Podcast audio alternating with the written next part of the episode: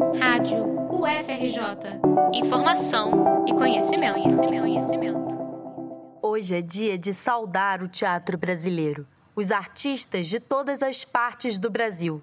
Hoje é dia de saudar especialmente os artistas independentes, que produzem arte com muita dificuldade e muitas vezes sem qualquer apoio financeiro. Aqui no Rio de Janeiro, temos o exemplo de diversos grupos que começaram seus trabalhos em circunstâncias difíceis.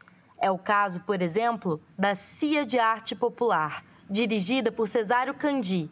A CIA completa 23 anos no dia 27 de setembro. O grupo foi formado para um festival cultural de rua, que não aconteceu devido à chuva, mas a companhia de teatro permaneceu. Não era exatamente ainda a companhia, mas era a base. E aí, a partir daí, a gente resolveu montar um espetáculo completo, vamos dizer. Foi aí que veio A Incrível Peleja de Simão e a Morte, que é um texto de minha autoria. E a gente produziu esse espetáculo na coragem, assim. Era um figurino muito simples, com material muito simples que a gente foi improvisando, mas o espetáculo deu super certo. A gente participou de vários festivais, ganhou vários prêmios. A gente chegou aí num festival latino-americano em Corumbá, Mato Grosso. Foi assim, um, pra gente um acontecimento e a gente chegou lá muito mambembe, com o cenário nas costas, e aí a gente fez duas apresentações de grande sucesso por lá.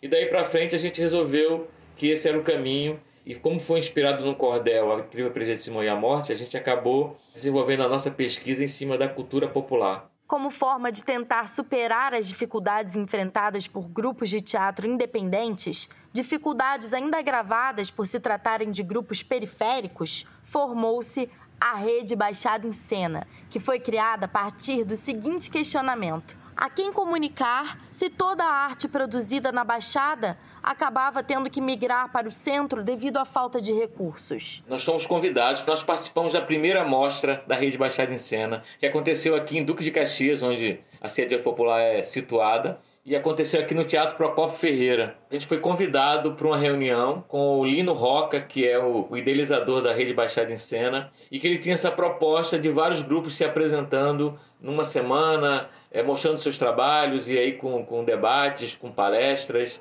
com oficinas, e a gente topou participar.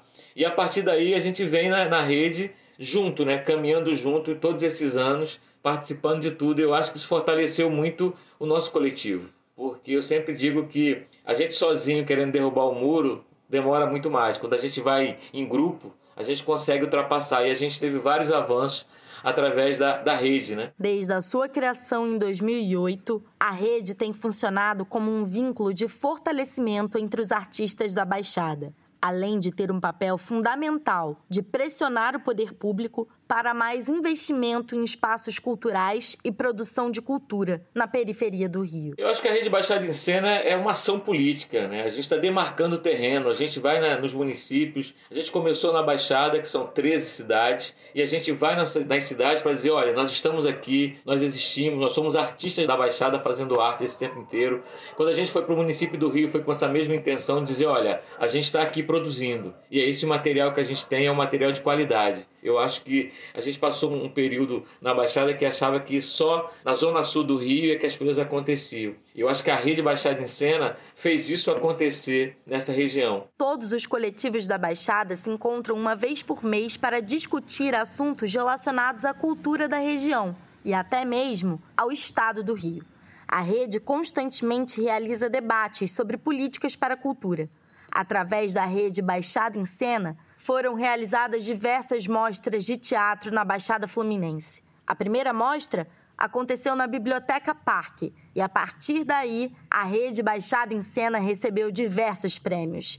Entre eles, o prêmio Shell, na categoria Inovação. Cada vez mais a rede está se fortalecendo e vindo gente nova. Novos grupos, novos coletivos estão se juntando a gente. Então, tem coletivos como o nosso, que tem 23 anos de existência, como tem coletivos que estão participando agora, que tem dois anos de existência. Importante é a gente crescer juntos. Dia 19 de setembro é dia do teatro e dia de celebrar a luta dos artistas independentes, que garantem a continuidade dessa arte. Reportagem de Roberta Mancuso para a Rádio UFRJ.